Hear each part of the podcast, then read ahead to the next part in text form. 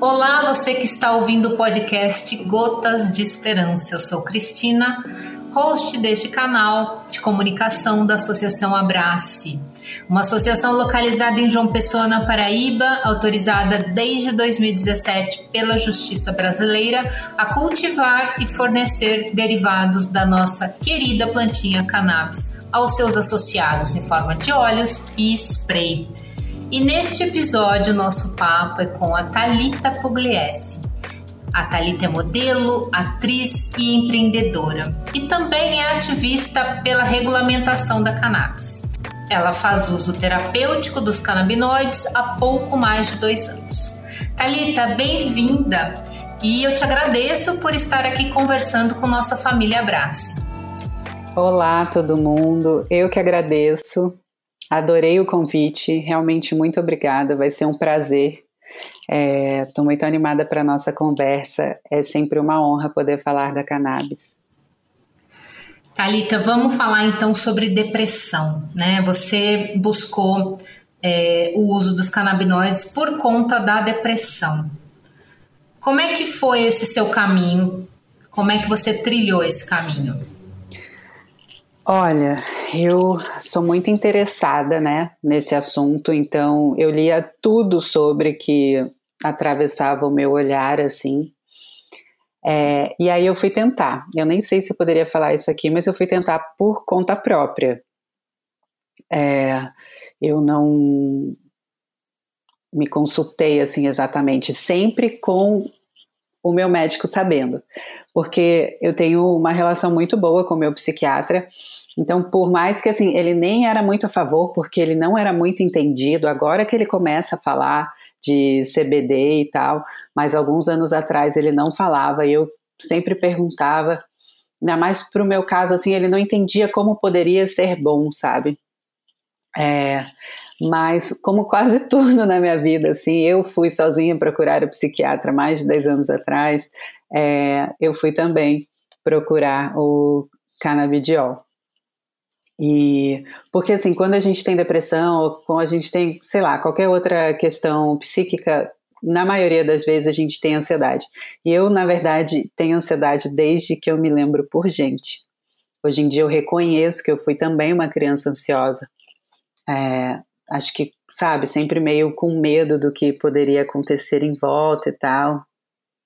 Talvez também por causa do. É, como fala, da minha estrutura familiar, assim, meus pais se separaram, aí ficou só minha mãe com três meninas, eu era mais velha, sabe? Então, assim, acho que foi talvez criando logo aí. É, e aí, nesse período que eu comecei, foi muito para buscar principalmente ajuda com a ansiedade.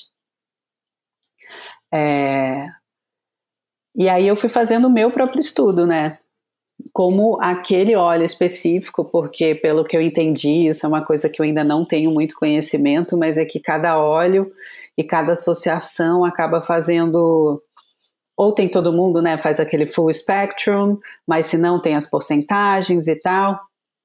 E aí eu fui vendo como aquele específico que eu não sei dizer, eu sei que ele era full spectrum, mas eu não sei se full spectrum tem porcentagem, talvez não. E e aí eu fui vendo como aquele óleo trabalhava no meu corpo e me ajudava, assim. Eu fui fazendo esses experimentos, assim, normais, tipo, ah, tô testando duas gotas, vou testando três gotas, sabe? Sempre com cuidado, porque eu sou muito. Eu não sou nem um pouco porra louca, eu sou muito certinha com essas coisas, sabe? Tipo, tem que tomar remédio, eu tomo remédio. Tem que fazer Tipo, vou fazer direitinho, sabe? Eu gosto muito, assim, da mágica pro meu cuidado, assim. Não foi tipo, vou tomar canabidiol, uhul! Isso é uma coisa muito bacana do tratamento, porque ele é um tratamento seguro, né? E as, do as doses são baixas, então você não tem é, perigo de ter uma, uma, uma superdosagem, você usando uma gota, duas, você consegue, né? Claro que é importante também é, que o médico acompanhe tudo isso.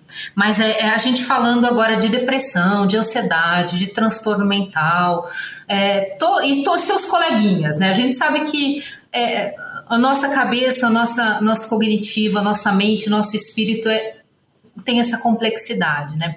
Você acha que a pandemia trouxe um pouco mais de alívio para a gente falar tranquilamente sobre transtornos mentais, como depressão, bipolaridade, ansiedade, enfim? Você acha que a, a, a pandemia trouxe essa luz para pacientes? Olha, eu acho que em primeiro lugar a pandemia trouxe muito mais doentes é, o número de casos assim de pessoas com ansiedade ou depressão ou pânico ou qualquer outro transtorno é, explodiu, né? Eu falei disso outro dia até. O Brasil hoje é o país mais ansioso do mundo. É, eu vejo assim na minha casa, sabe? Nós fomos pessoas super cuidadosas, super cautelosas, isoladas assim de verdade. E o quanto afetou a mim, é, piorou meu estado, quanto afetou meu marido e tal. Aí, assim, questão de falar, eu acho que está mais aberto porque, consequentemente desse aumento de casos, as pessoas começaram a se preocupar com elas e com os outros. Eu, particularmente, falo abertamente de, é, da minha saúde mental já há alguns anos, desde que eu fiquei muito doente a primeira vez. É, mas eu acho sim que, de certa forma, as pessoas estão falando um pouco mais. Não acho que as pessoas estão prontas para receber ou que elas estão recebendo melhor. Não estão, pelo menos na minha opinião. Eu vejo que muita gente é, está passando por isso, não tem coragem de falar. Muita gente não assume que toma remédio, é, com medo do julgamento ou porque a própria pessoa se julga, né? Então, é, eu acho que ainda é um tabu enorme e eu faço questão de falar, inclusive para quebrar um pouco desse tabu. É, tem gente que fala assim: nossa, Thalita, a gente nunca imaginou, né? Tipo, uma moça modelo, é, saudável até aí, tipo, é, que tem opiniões fortes. Eu recebi essa mensagem de uma freira, eu estudava no colégio de freira quando eu era criança.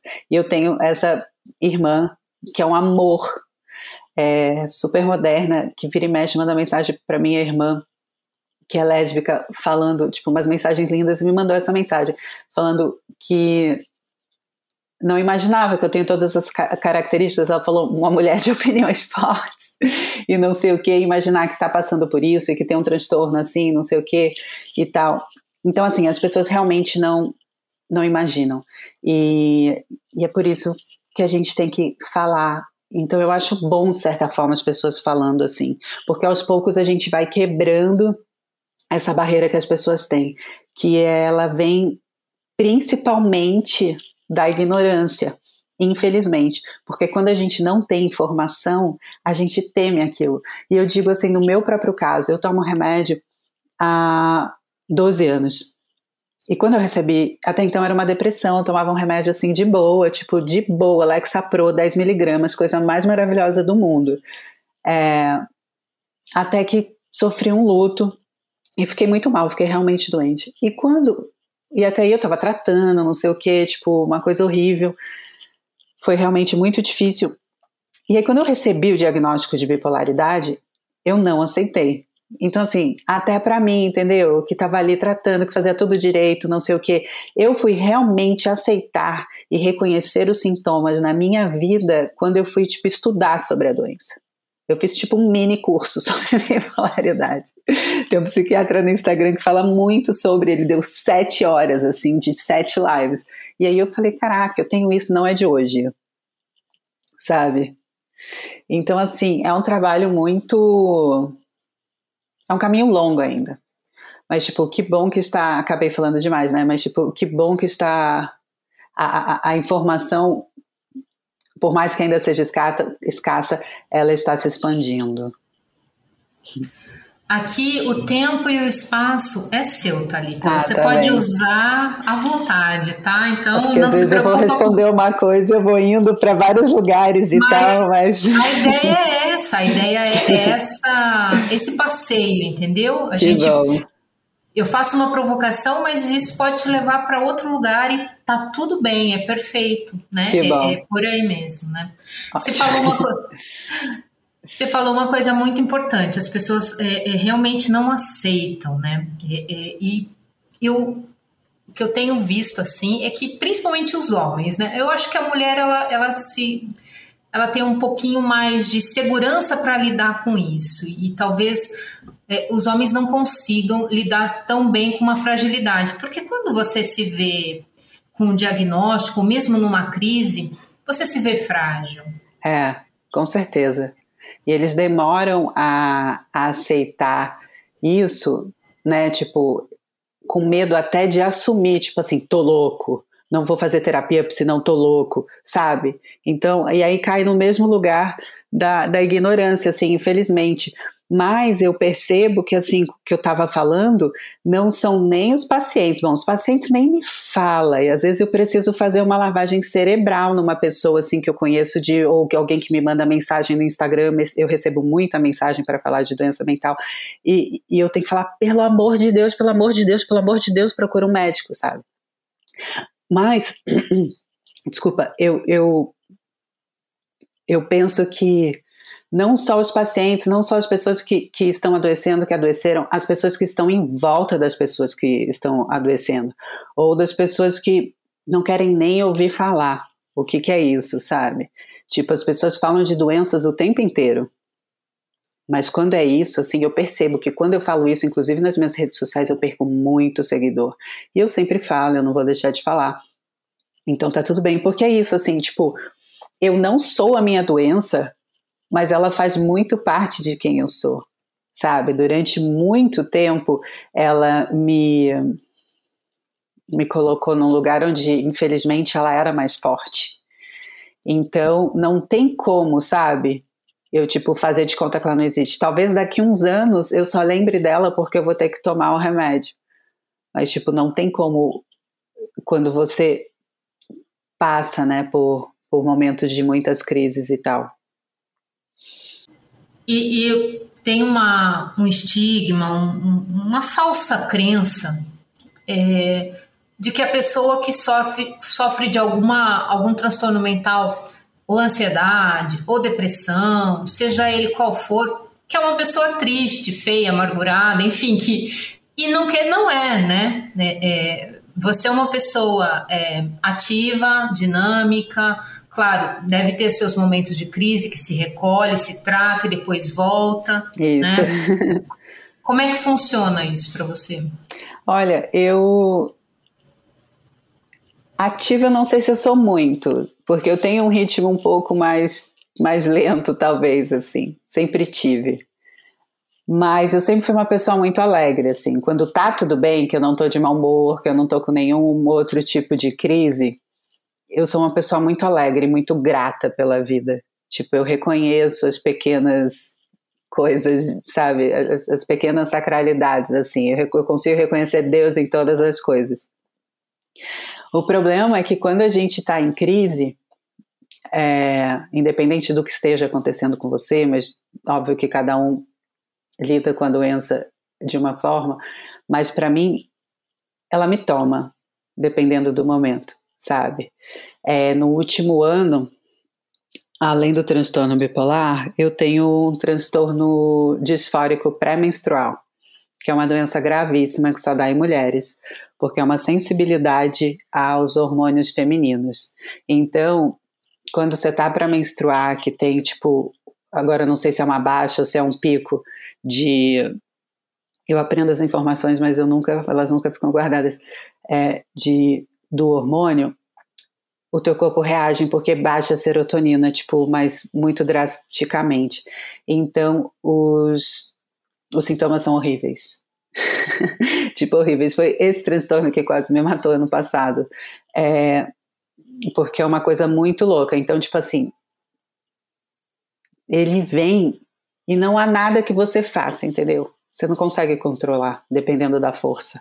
Óbvio que tem graus. O meu, tipo, desde que começou, ele foi, ele foi se, se, intensificando. Então, não sei se vai se intensificando com a idade ou o que foi que aconteceu.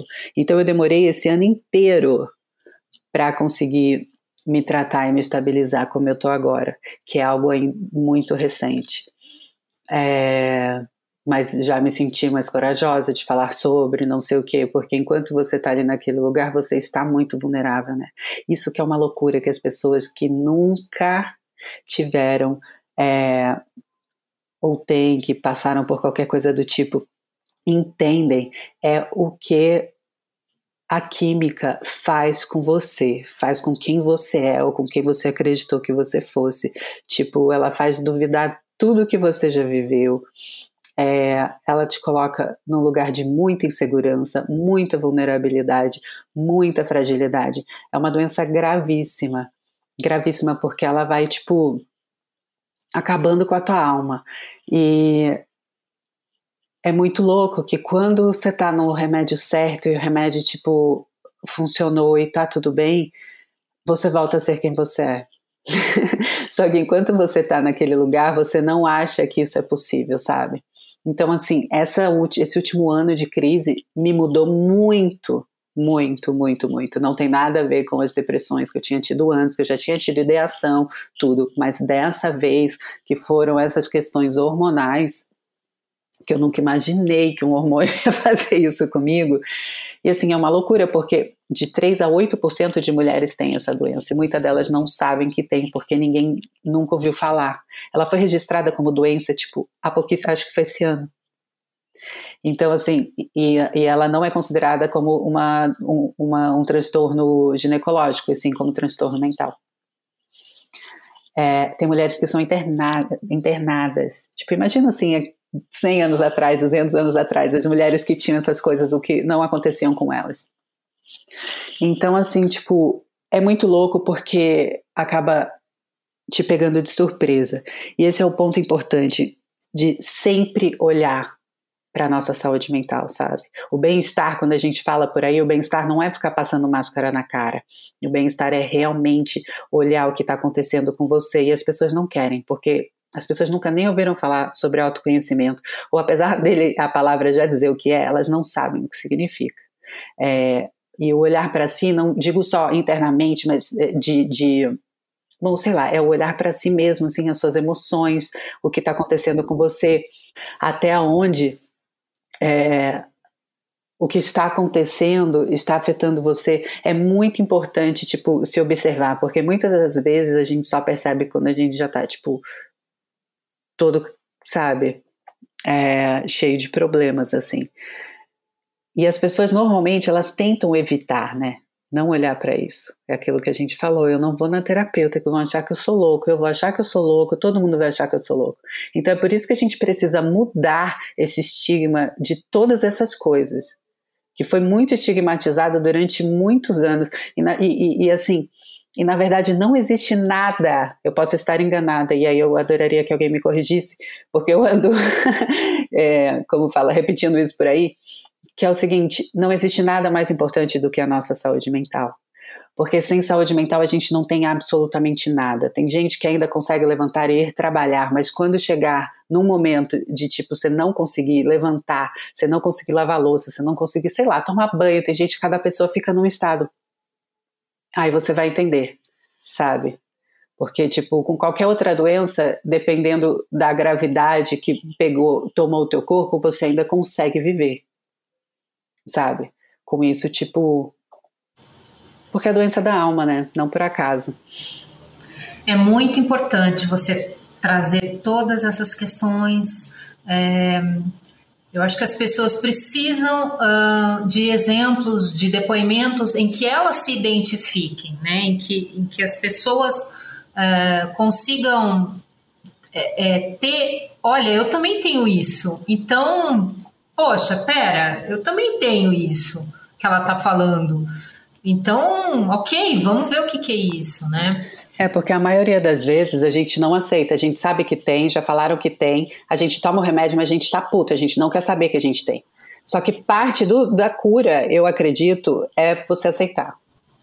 Exatamente.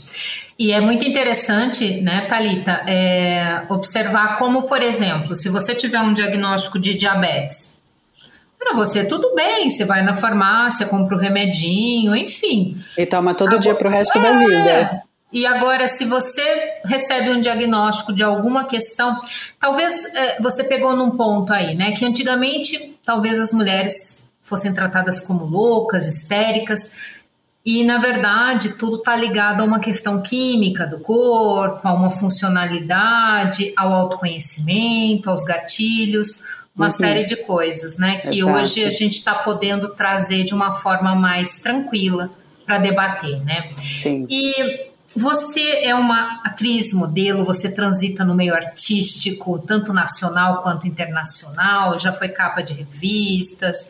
Como é que é, assim, falar de saúde mental no meio artístico? Você sofre algum preconceito? É acolhida? Olha, é... eu tô muito em casa, né? Tipo, desde a pandemia e tal. Eu vou falar de antes. Bom, eu posso falar de agora também, porque dá para perceber, assim, porque eu posso falar de agora quando eu posto, sabe? São poucas pessoas que vão lá e apoiam, ou que, tipo, que a gente sabe, né? Tipo, quem curte, ou quem que vai lá e dá um apoio mesmo, um, falar, olha, maneiro isso que você fez, ou que você falou, que bom que você está falando, ou que bom que você está bem, não. Eu percebo assim que por causa do tabu e do preconceito fica todo cada um no seu lugar, assim. É muito cada um por si. São raras as pessoas que estendem a mão. É por isso que eu eu converso com todo mundo que chega até mim, todas as pessoas, e eu dou um conselho quando me pedem, obviamente, é, um apoio e falo que vai ficar tudo bem porque não existe. Eu estava falando com um menino ontem, que é um menino da Bahia, fotógrafo jovenzinho, faz faculdade ainda, e a gente sempre se fala, e ele vem, como você está? E aí eu pergunto para ele também como ele está, e ele falou que, tipo, ele também é bipolar. E, e ele falou que as pessoas em volta dele não entendem, por mais que elas acham que elas entendem, elas não entendem, elas fazem, elas cobram, sabe? E é muito ruim porque essa doença já faz você se cobrar demais. Tipo, é uma cobrança, uma autocobrança, assim, que parece que vai te engolir.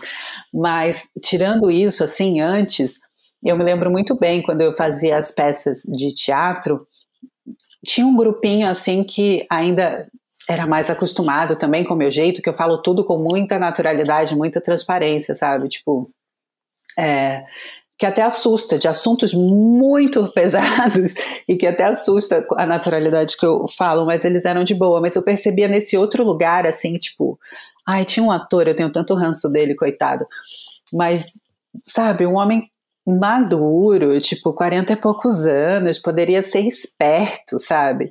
Mas, tipo, eu percebia que, assim, ele ficava muito assustado.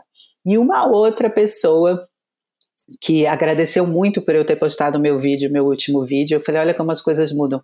Uma vez falou assim na minha cara: imagina que eu vou tomar remédio, não vou tomar remédio nunca. Então, assim, não quer tomar remédio. Então, assim, isso é uma coisa que me deixa muito irritada. eu não posso negar, mas me deixa muito irritada. Porque como a pessoa tem coragem de vir falar na minha cara, que é, é o que está me mantendo viva, né, por enquanto. É, Tipo, se Deus quiser um dia não vou precisar mais, ou se Deus quiser eu vou ficar com menos, seria o mundo ideal. É, mas como que a pessoa tem coragem de falar na minha cara, sabe? Que nunca vai. Se ela tivesse com câncer, ela não ia tomar um remedinho? A, a doença que eu tenho, ela mata 25% das pessoas. Sabe? Então, tipo, é muito sério. Você não pode, porque assim, para mim, eu quero falar na cara da pessoa na mesma hora, você é burra. Desculpa, mas você é burra. Tipo, não fala uma coisa dessa para mim, sabe? E, é, e, é isso o tempo inteiro, com um amigo que, tipo assim, imagina, eu não vou tomar um remédio todos os dias da minha vida. E devia estar tomando hormônio até outro dia que pílula a gente toma todos os dias. Um outro amigo que era muito amigo, que isso até acabou afastando, porque eu falei, meu, não é possível que ele viu passar tudo que eu passei e ele me perguntar uma coisa dessa. Eu estava saindo do teatro, eu estava tremendo, então podia ser adrenalina, eu tinha acabado de fazer uma peça, eu teve ter tomado um monte de café, hoje eu já não tomo mais café, eu parei. É, e aí eu falei, ah, deve ser o remédio que eu aumentei, tipo, só isso, sabe? Deve ser o remédio que eu aumentei, a coisa mais normal do mundo. Ai, você não tem medo de ficar tomando esses remédios? eu falei pra assim, eu tenho medo de querer morrer. Sabe? Tipo, que loucura. Que loucura, vamos se educar. Que coisa louca.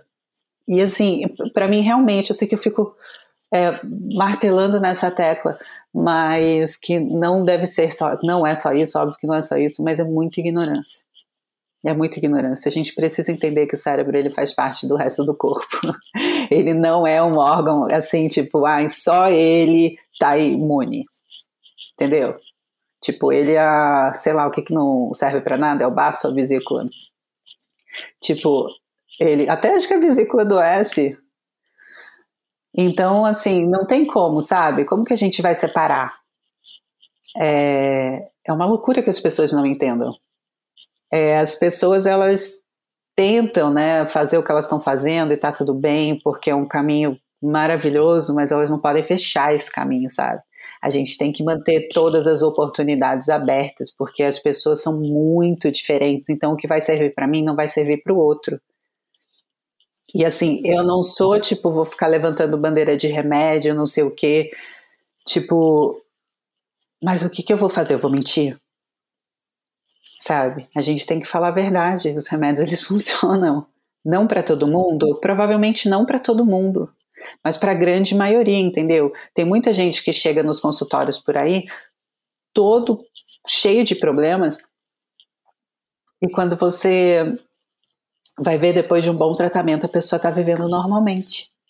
E é muito interessante, né, quando você fala nisso, porque é, quando a gente fala em tratamento com canabinoides, com os extratos, com a planta cannabis, é, funciona muito bem para muita gente, mas as pessoas precisam levar em consideração que é importante também seguir o tratamento médico com alopático, se for o caso, né? Isso. Porque talvez possa ser complementar, como é no Isso. seu caso, né? É. Como que é a sua relação com o uso terapêutico da cannabis?